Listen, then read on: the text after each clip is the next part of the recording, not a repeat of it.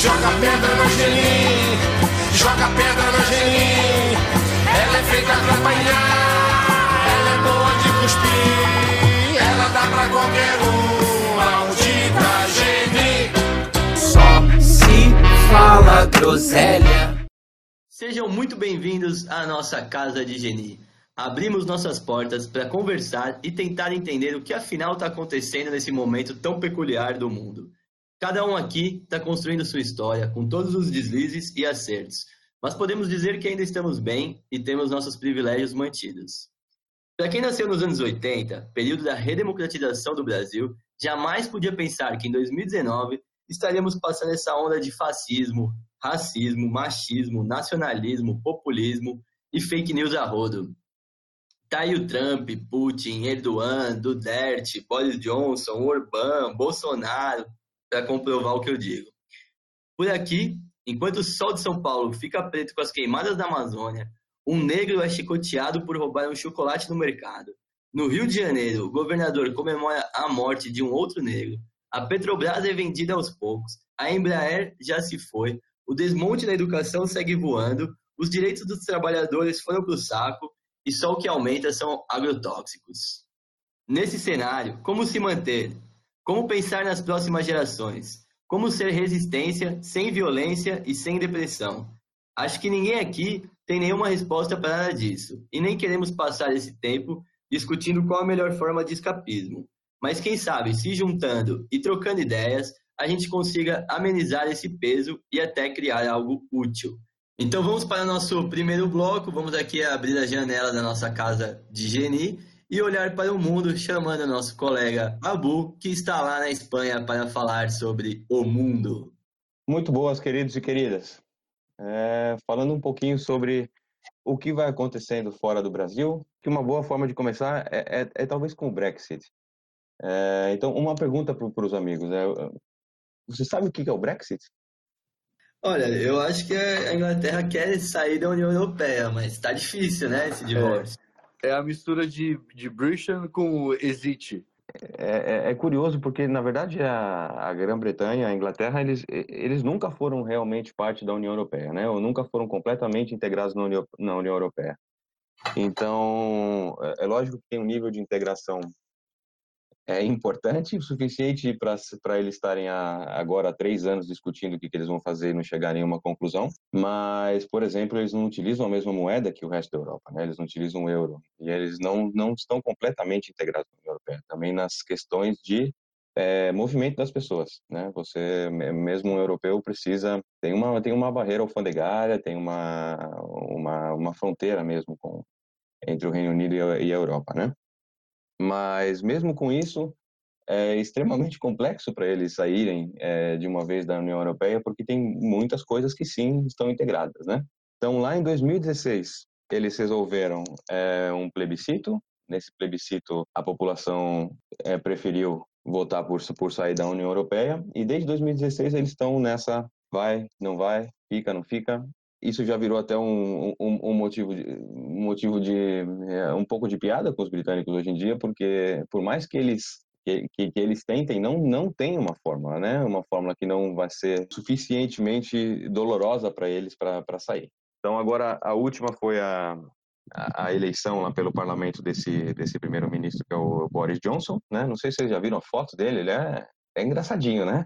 Uma mistura de Trump com alguma outra coisa lá na e as características outras britânicas dele lá eles chegaram é, é, mais ou menos uma coisa até parecida com, com o Bolsonaro né? É, é, aquela coisa de você ah vamos eleger esse cara aqui porque ele ele parece que ele é um boçal ele parece que ele mas não na hora lá ele vai ficar mais ameno ele vai razonar e não na verdade não. Na hora que ele foi eleito ele simplesmente fez o que ele estava prometendo como fez o nosso o nosso querido Bolsonaro no Brasil né? Então agora eles estão num impasse enorme e ele provavelmente vai ser o primeiro-ministro com menos tempo na, na, na, na, posição ali, porque ele já perdeu o apoio depois de duas semanas. Por mais que os britânicos eles tenham essa vontade de, de sair, ou eles tinham essa vontade de sair, porque eles dizem que se fizer um plebiscito hoje em dia a vontade mudou, é, eles também não são loucos, né? E eles sabem que saírem sem acordo vai ser o caos na economia deles lá, né? A moeda deles já desvalorizou muito e, enfim, a economia deles está muito atrelada com a Europa. No final das contas, isso é tudo por, por uma questão também de, de imigração e os britânicos, eles imigraram bastante durante a história do mundo, né? Então é bastante...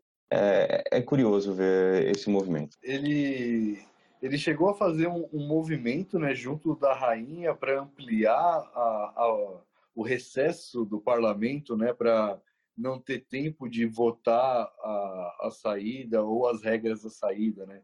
Para ele forçar o Brexit agora dia 31, não foi isso?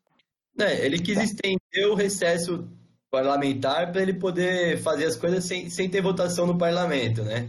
Então, ele, ele forçou que, que a rainha entrasse na jogada, ele usou um instrumento lá do, do parlamento para pedir um recesso, e esse recesso é quase um mês, e um mês é praticamente o tempo para a saída forçada deles lá em, no final de outubro, né?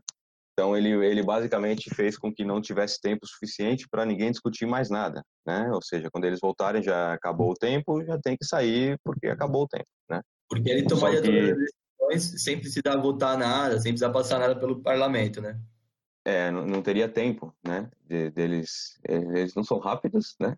Então não, não teria tempo de discutir mais nada, né? Mas é, o, o golpe dele lá meio que foi pelo, por água nesses dias, porque ele tinha uma maioria de um parlamentar e ele perdeu esse um parlamentar ontem, então ele não tem mais maioria, perdeu inclusive outros, os caras conservadores, que nem os conservadores não estão mais de acordo com ele. Mas aí ele ameaçou de chamar, convocar novas eleições, né? O que também pode ser outro tiro no pé, né? Porque não necessariamente ele ganha, né? Pois é, e quem queria as outras, quem queria as eleições eram os trabalhistas lá, que é o do Jeremy Corbyn, né? E eles queriam porque queriam as eleições, né? Mas eles queriam antes, né? E aí agora, quando ele pediu as eleições, quem falou que não queria mais eram os trabalhistas, né? Porque agora eles Ninguém perceberam quer pegar que... essa bucha, né? Ninguém é. quer. Essa é real. Teresa May saiu fora nessa. É que não e... tem acordo, né? E também outra eleição agora ele não se desgastaria tanto. Se deixar esse cara mais um mês, um mês e meio no governo, acabou. Ele, ele vai secar, ele desgasta, né? Então os caras querem, acho que, fritar ele mesmo. Frita. Mas é que, é, né? Mas na real, o que eles estão querendo é jogar lá para janeiro, né? Para o final de janeiro. Mano, em três anos não conseguiram resolver. Aí vai dois meses mais, vai resolver o quê, tá ligado? É, eles já prorrogaram duas vezes, né? E o, que então, é. o, o, que o Boris Johnson lá que quer é que chegue em outubro, não vai ter acordo, eles simplesmente falam adeus para a União Europeia, né? E o mais foda é a questão da Irlanda, né? Também, né? A Irlanda lá é um negócio é bem, bem único também, né? Porque metade da Irlanda é Reino Unido, a outra metade não é. A Escócia também, eles se sentem muito mais europeus do que, do que britânicos, né? Por que, que eles não, não fazem esse plebiscito de novo, velho? Pra galera falar, não queremos a maioria que está lá hoje em dia no parlamento lá é, é conservador. Nas pesquisas que eles fazem lá, o resultado ia ser outro, ou seja, que não, a população já não quer mais. E aí os caras tacam pau nos conservadores. Só que eles têm a maioria no parlamento, simplesmente não, não tem uma saída que não seja vergonhosa ou caótica para eles mais depois desses três anos. Mas será que é uma questão meio de ego, assim, de não voltar atrás? Ah, eu acho que muito é, cara. Porque já está mais do que realizado depois de três anos, que é uma enorme cagada, né? Em, em, bom e claro português. Então, é, é, é, muito ego mesmo. Eles, enfim, eram um império, né? Eles, eles têm aquela ideia de império ainda hoje em dia lá e tal, que já não é mais, né? A libra que valia tanto faz um ano já vale a mesma coisa que o euro. Já. É, agora é só eles realizarem realmente o tamanho da cagada e ou eles é, engolem e fazem um novo plebiscito e desistem disso, ou então eles vão entrar no caos. O problema é que também esse caos dele vai, deles vai refletir no, no mundo inteiro, inclusive no Brasil. Esse tipo de coisa, a economia está toda muito ligada hoje em dia, né? Eles erram lá, todo mundo paga um pouquinho. É, Estados Unidos eu acho que estão querendo, né? É, os Estados Unidos America's First, né? Acho que eles não estão nem se preocupando muito com, com o resto do mundo, né? a última recessão forte que teve no mundo aconteceu um negocinho bem ruim nos Estados Unidos, né? O, o boom da bolha imobiliária lá derrubou tudo. E o início foi a recessão que estava tendo, né? Ninguém ganha com isso. Alguém deve não. ganhar, velho. senão não estavam fazendo isso. Alguém ganha. Alguém ganha. Mas okay. com certeza. Muitos, é, é, poucos ganham com isso, né? Muitos é, não com ganham. Certeza, com certeza não é a maioria. Pouquíssimos, pouquíssimos. Não, eu diria, eu diria que bem menos que a maioria. esses são os britânicos. É, mudando um pouco mais para o lado latino, aqui onde eu moro na Espanha, eu não, eu não sei até que ponto que é conhecido da maioria das pessoas do Brasil, o, o regime aqui é, é, parlamentar e é, é muito diferente do, do, presidencialismo que tem no Brasil, por exemplo. Então, para a maioria das, das posições, as pessoas não votam numa pessoa, elas votam num partido. Os partidos eram dois, era o PP e o PSOL, e o PSOE. Partido Socialista Obreiro Espanhol e Partido Popular. É, acontece que no, na recessão que teve em, 2018, em 2008, lá também por causa de uma bolha imobiliária, alguns novos partidos apareceram, entre eles o Podemos, que era uma ideia é, diferente ou diferente de esquerda, uma coisa bem mais colaborativa, de pequenos partidos locais que se juntam para formar um partido maior, com participação popular e tal, assembleias populares em cada uma das, das cidades ou pueblos lá e tal. Então, Podemos nasceu dessa ideia por 2010, não sei exatamente quando, saíram do zero, foram nas primeiras eleições, eles tiveram muito sucesso e aí eles foram diminuindo a cada eleição. Até a última eleição agora para o parlamento, a, a, a, direita, o PP estava eh, governando o país, e dessa última vez, a, juntando os dois partidos de esquerda, eles têm uma maioria. Então é, era uma chance de ter um governo de esquerda na Espanha, só que para isso esses dois partidos eles têm que entrar em acordo, porque se eles não entram em acordo, eles não têm uma maioria. Nenhum dos dois tem uma maioria sozinho. O PSOE foi muito mais votado do que o Podemos. Então, já faz fazem uns seis meses que a eleição aconteceu, eles não entram num acordo. Então, aqui, enquanto eles não entram num acordo, tem um governo provisório. E esse governo provisório parece que vai ficando cada vez mais permanente. Eles não podem fazer um monte de coisa, fica tudo mais ou menos parado. Para a esquerda é uma grande decepção, porque são dois partidos de esquerda que não conseguem é, entrar de acordo nem na, na cor do céu, e eles estão perdendo a, a oportunidade de, de, governar juntos e muito provavelmente vai ter uma, uma nova eleição, porque funciona assim, quando eles não têm uma maior, eles não chegam num acordo, tem que fazer uma eleição novamente, vota de novo e aí vê se tem acordo, se não tem que fazer de novo e tal, e assim vai. O medo é que, se há uma nova eleição, ninguém sabe o que vai acontecer. Pode ser que o Partido Socialista Obreiro Espanhol, que foi o mais votado, vai ter mais votos ainda, porque vão entender que o Podemos só queria cargo mesmo. Então, os votos do Podemos migra migra para o PSOE, ou pode ser também que os partidos de direita consigam mais votos, porque a população é desapontada realmente com a esquerda que não conseguiu entrar no acordo para nada. Então fica uma coisa bem é, nebulosa, ninguém sabe muito bem o que vai acontecer. Os dois, tanto um partido quanto o outro, têm lá as suas razões. Na verdade, nenhuma razão acho que é boa o suficiente para eles não poderem falar a mesma língua se eles têm mais ou menos o mesmo objetivo. Agora vai mais ou menos assim a situação aqui na Espanha, para quem se interessa por ela. Não, mas então, o... os dois que não conseguiram entrar em acordo, mas tipo, se eles entrassem em acordo, os dois já teriam a maioria, já teria como formar um governo. Os dois sozinhos, eles têm a maioria. Se, junt, se, se juntassem a, a quantidade de, de escanhos que se diz, né, que é de cadeiras que, que cada um desses é, partidos tem, eles têm uma maioria, eles governariam os dois sozinhos, juntos, sem contar com outros partidos pequenos eles não conseguem chegar num acordo. Pô, então é mais triste ainda, né, velho? É mais triste ainda e, e bastante, talvez pelo, pelo Podemos, né? Porque o Podemos é, nasceu desse movimento dos indignados que chamavam, é, que era a população jovem que sem trabalho foi mais afetada pela crise lá em 2010 e tal, então pequenas assembleias e tal, enfim, uma proposta bem de esquerda mesmo. E agora eles, eles se preocupam muito com, com os cargos que eles vão ter, né? Por isso que eles não entram em acordo, porque eles querem muitos cargos, eles querem governar junto, o pessoal não quer abrir mão, então eles não, não entram em acordo. Não é possível que eles tenham que fazer acordo com um outro partido de direita, um outro partido mais ao centro, certo? É, os, os, partidos de direita não querem acordo com eles, né? Porque eles veem que tem a possibilidade de uma nova eleição, e eles querem que tenha uma nova eleição, né? Fora isso, agora tem um partido de extrema direita aqui também que na última eleição era para ter uma votação muito grande, de acordo com as pesquisas lá no final não teve. É, então esses caras também estão querendo morder alguma beirada lá. E a, a alternativa do, do PSOE, que foi quem foi mais votado, era, era ter um pacto com os independentistas catalães. Só que se, se eles já, já perderam bastante do apoio da população, eles perderiam mais ainda, né? Porque a maioria da população não, não, não quer mais saber dessa história. Cara, eu tenho uma solução pra Espanha, velho. Faz uma república igual aos Estados Unidos, assim, Estados Unidos da Espanha, velho. Cada estado tem mais autonomia e aí eles param de brigar tanto, né? Deixa é, mas, ser...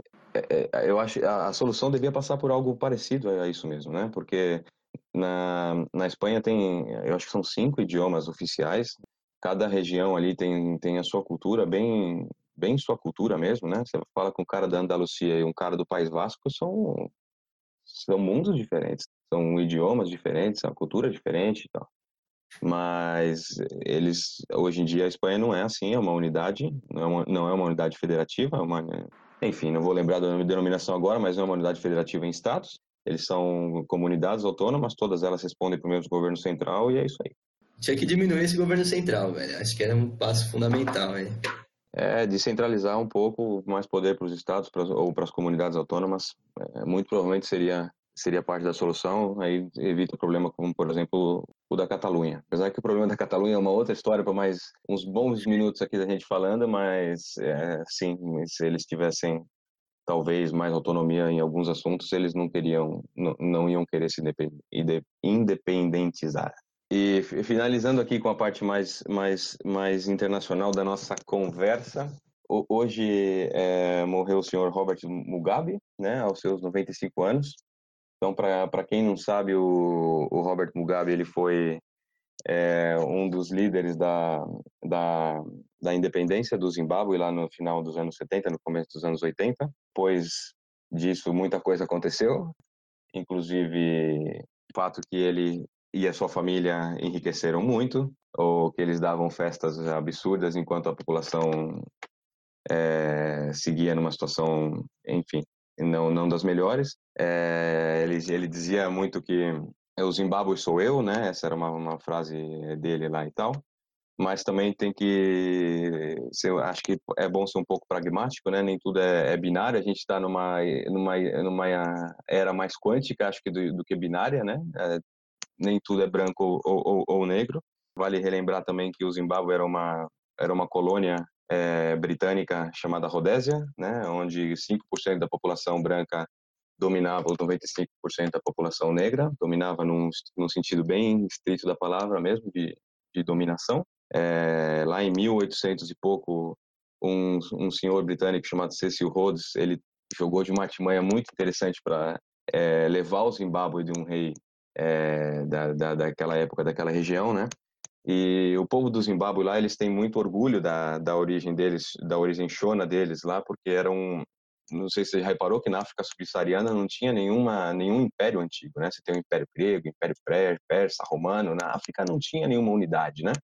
E a, a única unidade que tinha mesmo em tempos remotos, lá, Idade Média e antes, na África era o Grande Zimbábue, que era uma, uma cidade muito grande ali onde hoje em dia é o Zimbábue. Então eles têm uma, identi uma identificação Shona lá bastante é, forte. Eles são um povo bastante orgulhoso e, enfim, eles tiveram que lutar uma guerra muito, muito, muito dura no final dos anos é, 80. Robert Mugabe, que era uma pessoa, é, para quem não sabe, muito culta, ele conseguiu, ele foi parte desse, desse grupo, do ZAMO, levou a independência, fez uma reforma agrária que foi a maior reforma agrária do, que já foi feita no mundo, muito provavelmente, né? É, no Zimbábue, cada todo mundo tem um pedacinho de terra mesmo para plantar, então aquela terra dos, dos, dos brancos britânicos ela foi dividida. Teve, teve suas consequências econômicas também, porque a produtividade não era a mesma, né? Mas acho que é só um, um, um, uma menção. Hoje é, morreu Robert, Robert Mugabe, é uma pessoa que ele teve uma importância histórica muito muito grande para o panafricanismo, para a independência de um, de um, de um território grande fez muitas coisas em, em prol do povo, também muitas coisas próprias de um ditador, é, inclusive o seu próprio enriquecimento. Ninguém é perfeito, ninguém é só mal, ninguém é só bom, nem tudo é só branco, nem tudo é só preto. Com isso, concluímos aqui o nosso primeiro bloco e vindo de Gibraltar a Joaniza, vamos agora abrir a nossa sala da nossa casa e receber nosso colega Bruno lá da Vila Joaniza. Salve, salve, galera. Tudo bom com vocês?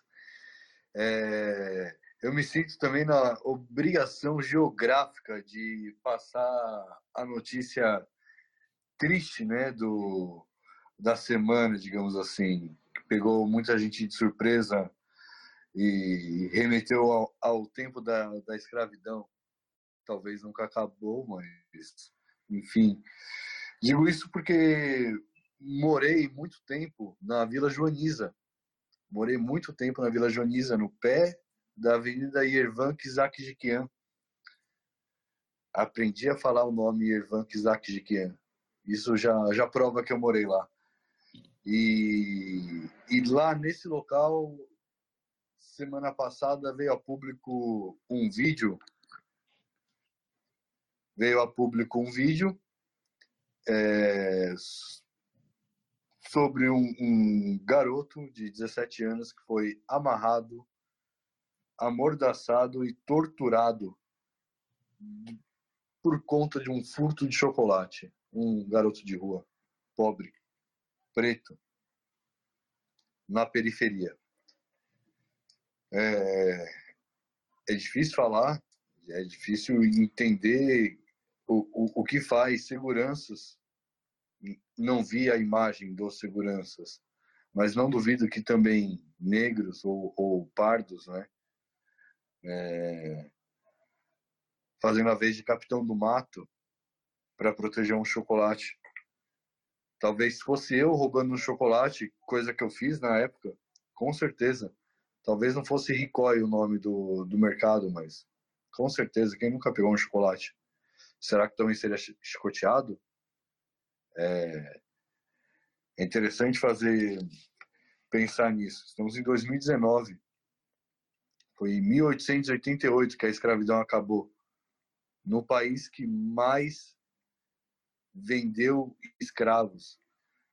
Nós éramos o mercado negro dos escravos quando o mundo parou de, de, de comercializar pessoas. Mais de 100 anos depois, estamos aí, vendo jovens negros sendo chicoteados. Cara, eu acho que assim, a gente tem que colocar isso em, em paralelo com um presidente que elogia a ditadura, né, que enaltece os ditadores, e também em paralelo com o nosso ministro da Justiça, que também teve um caso aí onde ele foi acusador, julgador, juiz, né? E só faltou propriamente dar chicotada no Lula, mas eu acho que são duas coisas, né? Que é isso, você prender o cara, você já julga o cara e, e já bate no cara. Então acho que não, não tem como a gente é, não pensar nesses paralelos e não entender como essas a palavra tem poder, né? A gente, não adianta a gente falar assim, ah, o cara só fala. Não é que o cara só fala. É isso, ele tá lá naquela ponta, ele fala, e o que acontece embaixo, queimada na Amazônia, é, segurança chicoteando, teve aquele outro segurança do Extra, pouco tempo atrás também, que enforcou o menino até a morte na frente da mãe. Teve 80 tiros no pai de família, na frente da família, quando ele estava com um chá de família. Teve o governador do Rio de Janeiro comemorando, que nem fosse final de Copa do Mundo, a morte de um outro negro. Então, acho que tudo isso somado, não é assim, ah, isso são coisas inéditas. Não, não são coisas inéditas. Sempre aconteceram no Brasil, mas quando você tem um governo que nitidamente fala em favor desse tipo de coisa, a tendência é aumentar, né? Eu acho incrível que tem um monte de gente que se autodenomina pessoas de bem, né? Pessoas de bem, velho. Quando vê esse tipo de coisa, é, é, é, tá, tá, de acordo e bate palma e acha. Aplaude, aplaude. É, é, aquela cena é uma, é uma cena tão. Eu, eu, quando. A primeira vez que eu vi foi no Diário do Centro do Mundo e só tava ali. Eu pensei, isso aqui é fake, né? Não é verdade, porque a, até para esse momento de agora, aquela é uma cena forte demais, né? Você pegar um, um cara, amordaçar ele e chicotear ele por causa de nada, né? E ainda por um chocolate. É... Cara, é, eu acho que assim, teve também um caso aqui perto no restaurante Aljaniá, que é um restaurante é, de palestinos que serve comida da Palestina, eles também colaboração, né, de colaboração, de integração de refugiados, né? E pela segunda vez atacaram bomba de gás lacrimogêneo, atacaram gás de pimenta lá dentro. É, esse tipo de ação não é novidade, mas quando você tem um governo né, que fala em favor desse tipo de causa, essas, essas coisas vão proliferando de uma maneira é, surreal. E, assim, e, o mais foda, realmente, assim, o mais difícil é você ver os comentários na internet, né, cara? No caso do, do cara que sequestrou o ônibus lá, a gente. Tudo bem, a polícia pode até ter feito o trabalho dela corretamente, não vamos nem entrar nesse mérito. Mas você aplaudir, você ficar no Twitter comemorando, você ficar ali no Twitter falando CPF cancelado, cara o Estado né? matou, o Estado tirou uma vida. Por, por mais necessário que tenha sido para proteger N outras vidas inocentes, o Estado tirou uma vida, ceifou uma vida. Ele tem esse direito, o Estado sim, tem esse direito de usar a força em determinados momentos, e esse era um deles.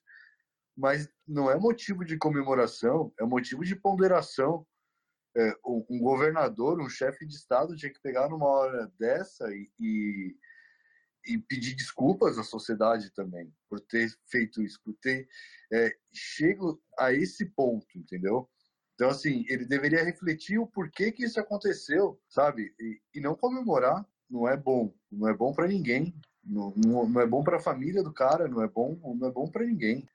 Não, a violência entrou num, num nível assim de banalização, onde as pessoas, além de não se chocarem mais, elas comemoram e, e sei lá, né, esses caras foram muito eleitos nessa pauta, acho que por isso que eles vibram, né? Por, por conta disso, assim, por acharem que a pauta deles está bombando e aí eles vão se fortalecendo com esse tipo de ações. E, e, é difícil, cara, porque é tão, é tão barbárie, é tão longe da civilidade que é difícil chegar na pessoa e falar: Meu, você é humana, a gente tem que ser humana, a gente tem que olhar para as pessoas com humanidade, né? E não fazer essa distinção, fazer essa guerra entre, sei lá, branco e preto, sei lá o que, que é, né? Quem tem dinheiro e quem não tem dinheiro, não sei que tipo de guerra mas que, esse, esses caras, para eles, é negócio é, isso. É engraçado, Fausto. Parece que parte da população que não teve contato com violência, que não teve, sabe, que, que não viu um corpo do lado. E isso não, isso não é só rico, não. Isso também tem, tem muito na periferia, que nunca passou por isso, que nunca viu isso. E, e parece que banaliza, não, não há empatia ao corpo no chão, sabe? Não há empatia ao, ao garoto de 16 anos que roubou um carro e tomou 12 tiros da polícia. Falta essa empatia, falta essas pessoas estarem do lado do corpo, sabe? Olhar, ver que era um humano, que, que, que agora é um pedaço de carne sem vida, porque até onde chegou, por que, que chegou nesse, nesse ponto, também não vai saber mais, né? Então, eu, eu acho que falta isso, falta um, um pouco do pé da realidade, assim, o pessoal colocar o pé na realidade. Acho que o, o que difere o, o Brasil de outras sociedades do Ocidente, né? Esses outros países viram a guerra muito de perto, né? Então dão, dão outro valor ou, ou outros valores relacionados à empatia. Eu não sei, na verdade, se é uma questão de, de, de ver mais corpo ou de viver mais a violência para ter mais empatia com uma questão como, como essa. Eu acho que voltando no, no, caso desse menino aí, é um, é um, negócio tão forte, cara, um negócio tão medieval você pegar uma pessoa e fazer isso, sabe? Não, não tem como justificar. Eh, eu, eu, não, eu não encontro nenhuma justificativa para aplaudir algo assim, ou para não, não ficar triste mesmo de, de ver algo assim. E eu acho que no Brasil, cara, eu acho que por mais que você nunca tenha visto um corpo caindo no chão, a violência está aí do lado de todo mundo o tempo todo, cara muito mais do que em, em lugares que são tidos como muito violentos. Essa violência ela, ela afeta todo mundo. É lógico que uma, uma parte da população mais do que a outra, mas ela afeta todo mundo no final das contas. Não, não, não afeta o João Dória. Não, eu acho que ele lucra, velho. Ele, é, ele é afetado positivamente, porque ele tá entrando nessa onda também de, de querer lucrar e querer se afastar do Bolsonaro e querer é, pegar essas pautas de comportamento, de segurança e puxar para ele também. É, esse cara tá bem, bem ligado aí no movimento. Ejaculação precoce? Ele faz muito corpo mole. é, o, o pior é isso, é que agora vai entrar numa, numa briga sei lá, eu acho que os dois lados aí vão querer ficar se matando mesmo, porque é, é bom pros dois, tá ligado? É, mas é, para a esquerda também é bom desfragmentar um pouco a direita, eu acho que também faz bem para a esquerda. O Ciro tem que ir para Paris e Lula livre, eu acho que é isso. Aí sim, mas fora o Lula livre, meu amigo, a gente não tem ninguém, né, cara? Não tem ninguém nem que tá, tá pontuando, ou que tenha, tá, tá sendo uma voz no meio dessa zona toda. Cara, a gente não tem ninguém, velho. O, o youtuber lá tá sendo mais coerente do que nossos políticos, velho. Para virar um nome nacional mesmo, acho que o Haddad seria legal. O, o, PT não tá do lado dele, velho. Próprio, dentro do partido não, não, tem, não tem essa unanimidade. Assim, ele não tem, o, o que eu sinto é que ele não tem apoio dentro do próprio partido dele. E aí o, o próprio partido fica engessando. Você vê que quando ele vai se posicionar, ele tem que ficar meio assim, porque dentro do partido parece que ele não pode falar certas coisas, ele não pode descolar do Lula, ele não pode. Então fica difícil, né, cara? Eu acho que assim, a gente tá no, no... olhando para os lados e não vê nada, sabe? O Felipe Neto, né? O youtuber que parou de comer carne. o, o, PT, o PT ficou numa situação é, muito difícil, porque ele não pode soltar a bandeira do, do Lula, porque não, mas também não aparece nada, não vai aparecer nada novo enquanto enquanto, enquanto não for solto. E, e, também o PT não, não, permite que outras lideranças de esquerda fora do PT apareçam também, né? Ele trabalha bem contra ele. É foda, velho. Exato. É, vide Flávio Dino, vide Ciro Gomes, vide Manuela Dávila, vide todos esses. Boulos. Boulos é um Não, o, cara também, meu. O Boulos, o Boulos é, um, é, um, é um, um cara que ele, ele fala um monte de coisa muito coerente, ele não some, sabe? Que tem um monte de cara aí que ele some, por exemplo, o Ciro Gomes. O Ciro Gomes você escuta dele a cada quatro anos e acabou. Ele não faz nada mais. Ele não precisa do PT para minar ele, ele se mina completamente sozinho, né? A Manu, por mais que ela, que ela fale coisas coerentes também, que ela tenha os seus pontos, ela não é um nome para ser uh, o, o, candidato próprio próximo presidente. Não tem nome mesmo. Eu, eu acho que esse Flávio Dino, por exemplo, é um cara que bastante é, coerente, que tem um apoio no, no, Nordeste, tem se posicionado bastante, mas, mano, o PT também não, não vai dar palco para ele, pelo visto, né? Não vai dar palanque para ele. Eu, eu acho que o Flávio Dino vai infartar logo mais. Você já viu o tamanho dele? Mano, sério, ele tem uma circunferência abdominal, velho, é desproporcional, assim, ele parece uma pera. Ele manja aquele tiozão que vai infartar logo, assim, ó.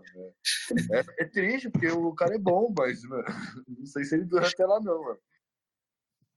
Bom, com essa discussão sobre a, a violência e essas peculiaridades do momento, chegamos ao fim do nosso segundo bloco e vamos para o nosso terceiro bloco com as dicas culturais.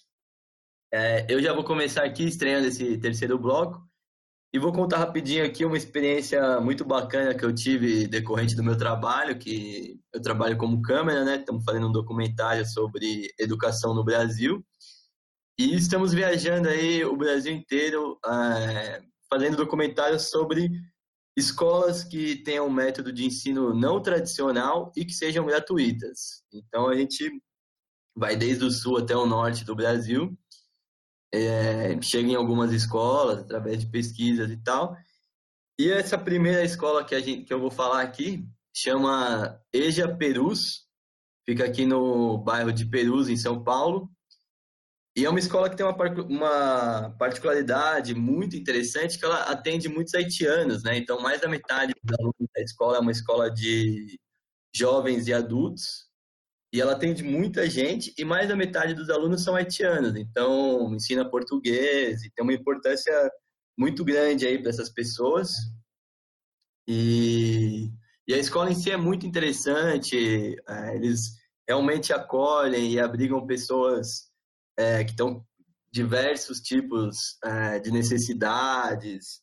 Enfim, é uma escola muito interessante e através da escola eu tive contato com o bairro de Perus, cara, que Assim, eu vou assumir aqui nossa, o meu preconceito. Imagino que acho que a maior parte das pessoas, quando você fala Perus, você pensa em periferia quebrada e ponto, né? A gente não sabe muito a história do bairro, a gente não conhece muito a, a história da nossa própria cidade, mas Perus tem muita coisa, tem uma história muito rica, tem a história da vala comum que foi encontrada lá, que foram encontrados 1.049 corpos lá no cemitério que tem lá.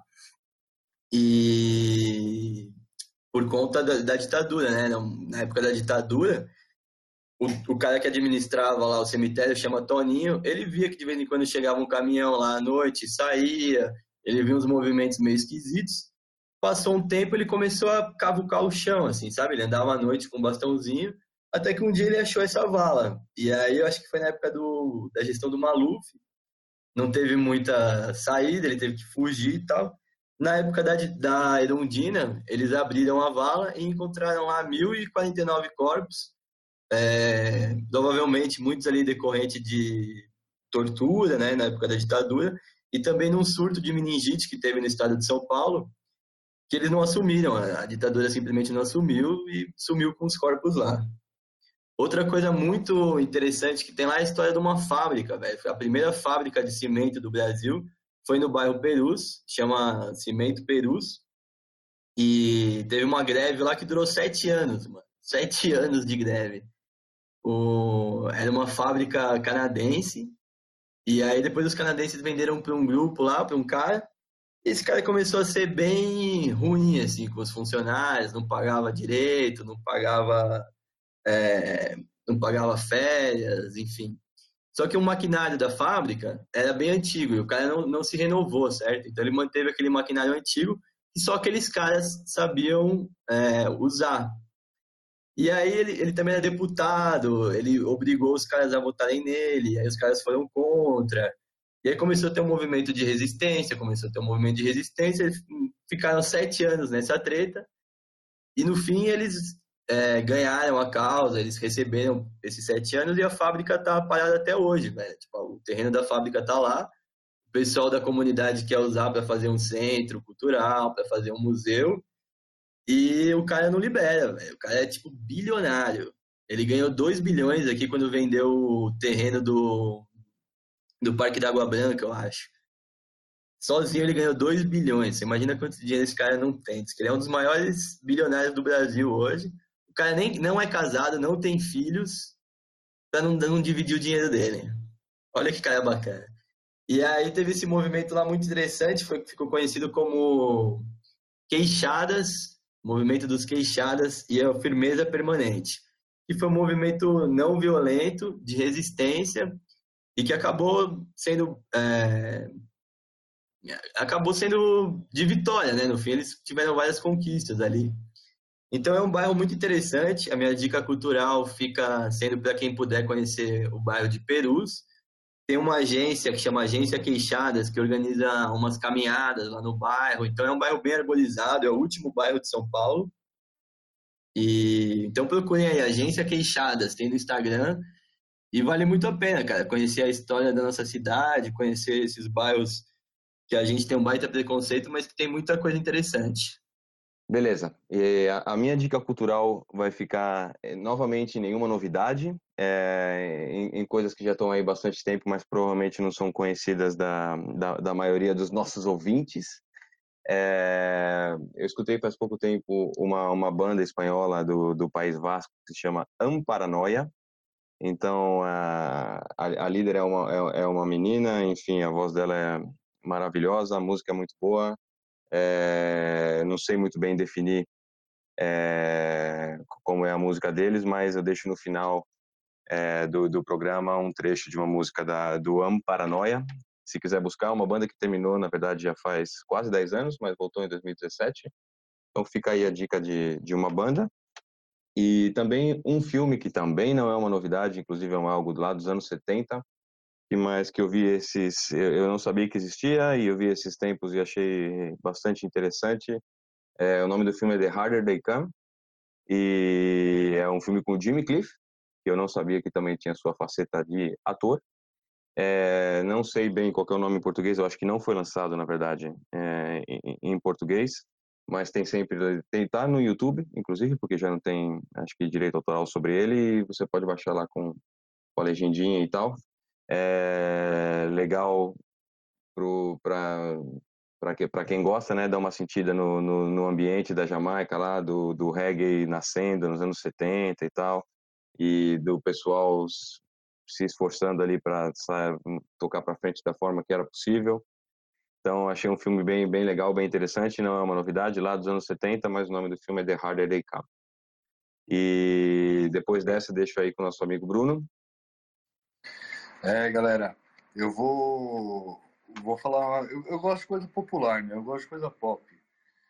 Vou falar aqui de um podcast que eu tô ouvindo, que é o, o Que Mundo é Esse? É do pessoal que, que gravou a, a, aqueles documentários do Não Conta Lá em Casa.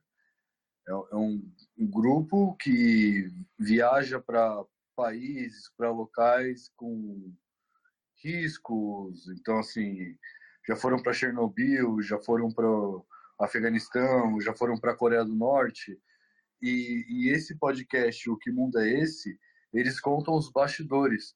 Então, como que eles organizam essas viagens, como que eles planejam passo a passo, como que eles vão fazer gravação na Coreia do Norte, onde tem pessoas coreanas do seu lado o tempo todo. É muito interessante, é legal de ouvir, são podcasts de 40 minutos, sabe? É o tempo de ir aí de casa para o trabalho ouvindo algo gostoso e bem produzido. É isso aí, galera. É maravilha. Que mundo é esse?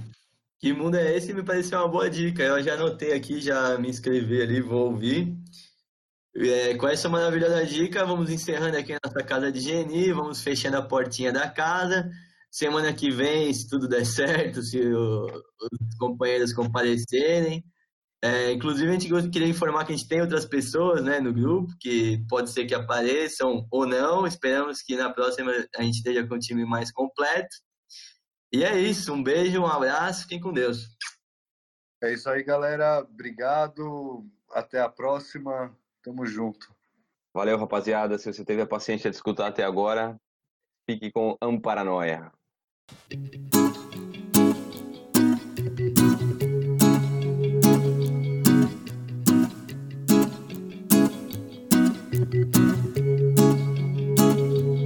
En la ciudad hay mucha tribu, mucho barrio, hay poco saldo, mucho banco, aves de paso que se quedará. En la ciudad todo se paga con tarjeta, aquí la gente es muy discreta y por la calle no te van a mirar.